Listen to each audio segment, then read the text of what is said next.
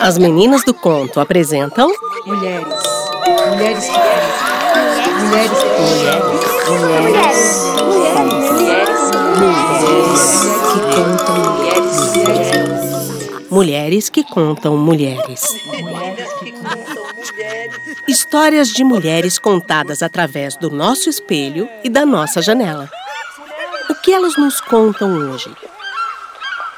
No meio do Vale das Mil Montanhas, entre imensos picos que quase tocavam o céu, incríveis paredões rochosos e uma das maiores cachoeiras do mundo, vivia Manzandaba e seu marido Zenzelê.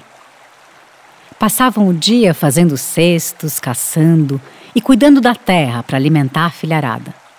Quando não estavam trabalhando, iam até a praia, brincavam na areia e deliciavam-se com as gaivotas e seu bailado no ar e no mar. Zenzelê tinha alma de artista e adorava esculpir.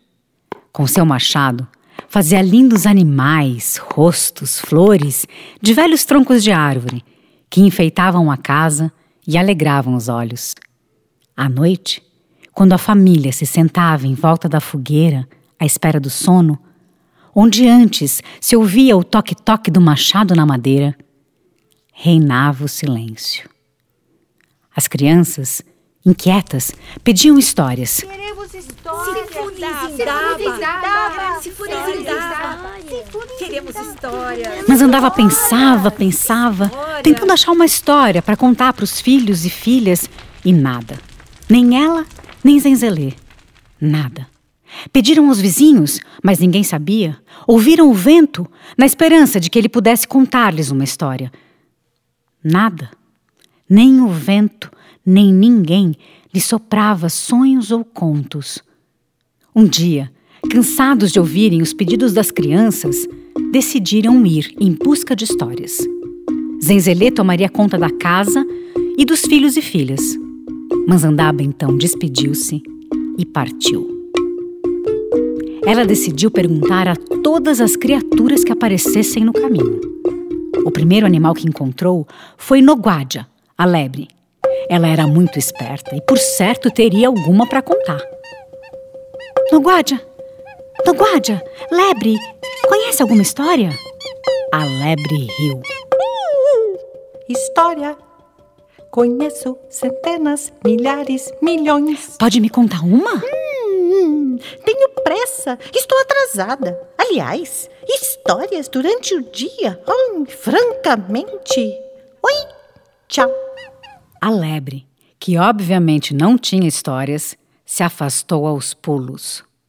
Manzandaba suspirou e continuou sua busca. Em seguida, viu uma mamãe babuíno e seus filhotes.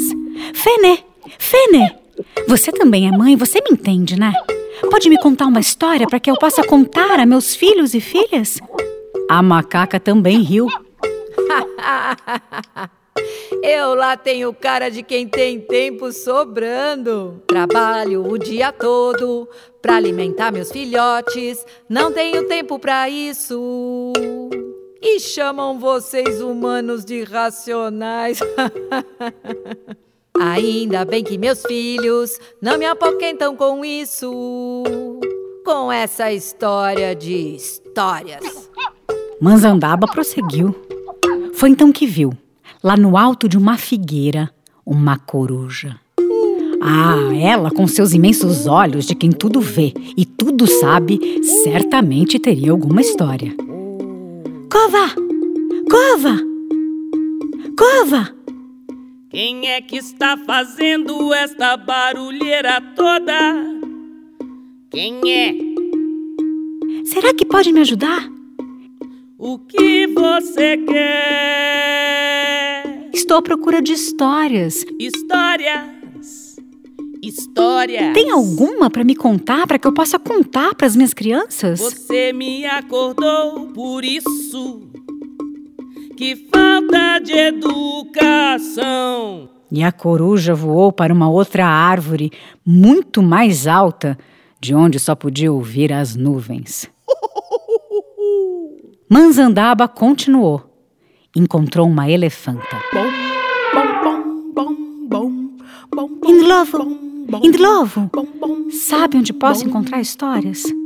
Meu povo está sedento não temos nenhuma para contar. A elefanta tinha um bom coração. Olhou fundo nos olhos de Manzandaba e viu sua aflição. Caríssima, não conheço nenhuma história, mas conheço alguém que conhece, que sabe. Esse alguém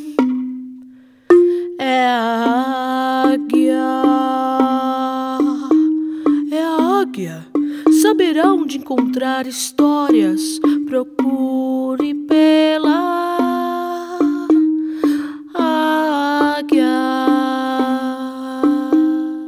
Bom, bom, bom, bom. Manzandaba começou a procurar por Nquadzi, a grande águia pescadora.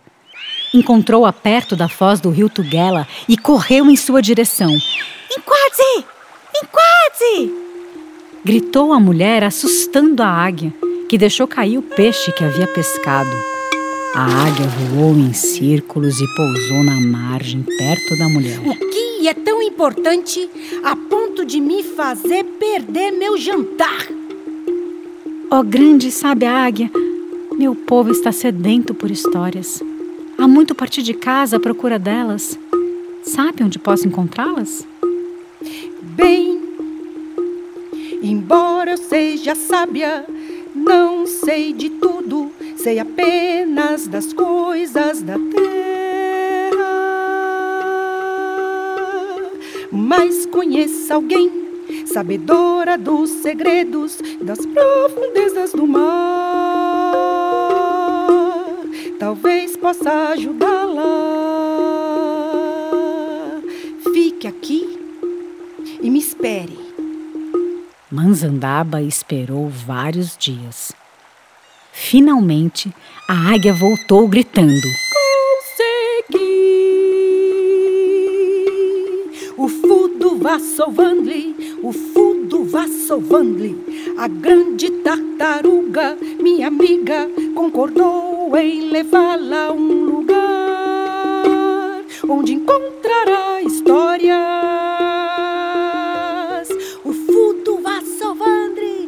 Juntas, a águia no céu e Manzandaba na terra seguiram rumo ao mar. Chegaram à praia justo quando a grande tartaruga surgia das águas. Suba nas minhas costas, segure firme no meu casco. Vou levá-la até o povo dos espíritos. Mergulharam no fundo do fundo do fundo do mar. Manzandaba nunca vira tantas coisas maravilhosas. No silêncio das águas, viajava por florestas de coral, via cardumes de peixes coloridos, baleias, tubarões, arraias gigantes. Haviam chegado ao reino dos espíritos. A tartaruga levou-a direto ao rei e à rainha. Manzandaba ficou com um pouco de medo, mas fez uma mesura enquanto eles perguntaram. O que você deseja? O que você deseja, mulher da terra seca? Vocês têm histórias? Eu desejo levar histórias para o meu povo. Temos muitas histórias, mas o temos muitas histórias, mas o que nos dará em troca? O que desejam?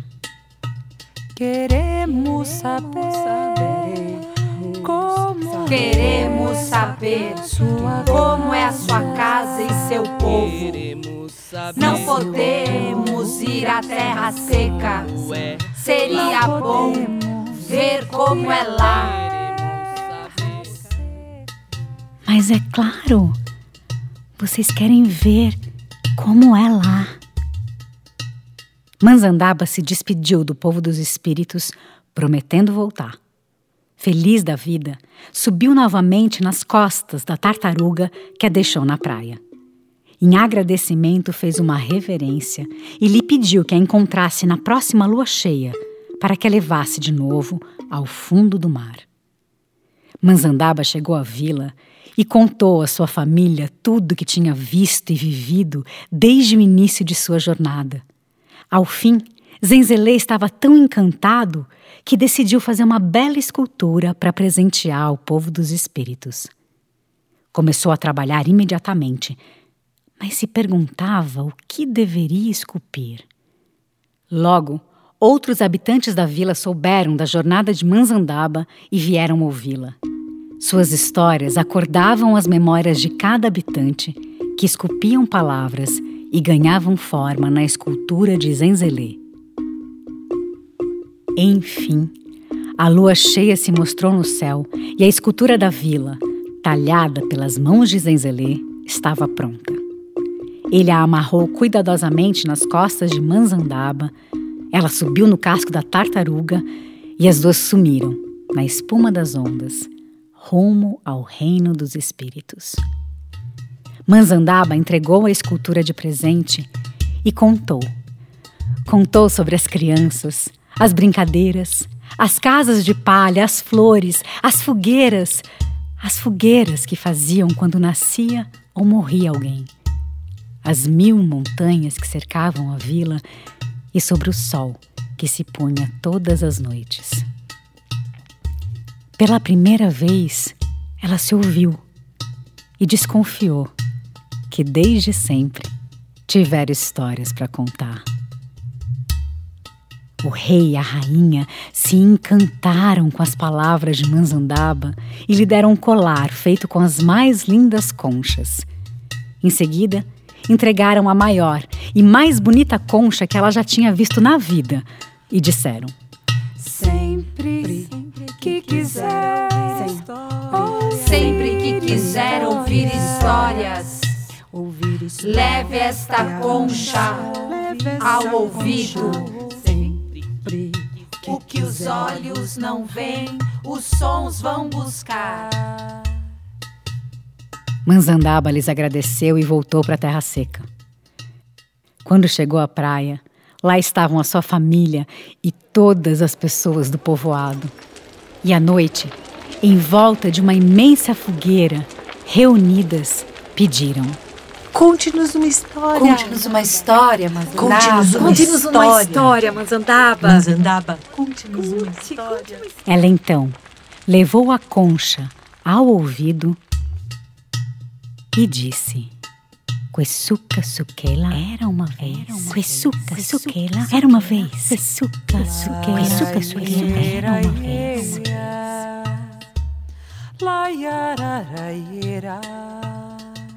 Manzandaba é um conto do povo Zulu da África do Sul e foi adaptado por mim, Fernanda Raquel, a partir das versões encontradas nos livros O Presente de Manzandaba e Outras Aventuras e Uma História, Uma História e Uma História, conto dos contos da tradição oral.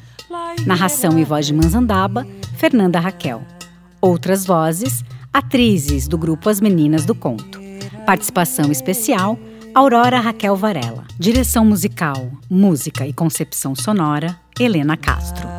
Captação, edição e mixagem de som, Daniel Krotozinski. Coordenação artística, Eric Novinsky. Realização, As Meninas do Conto.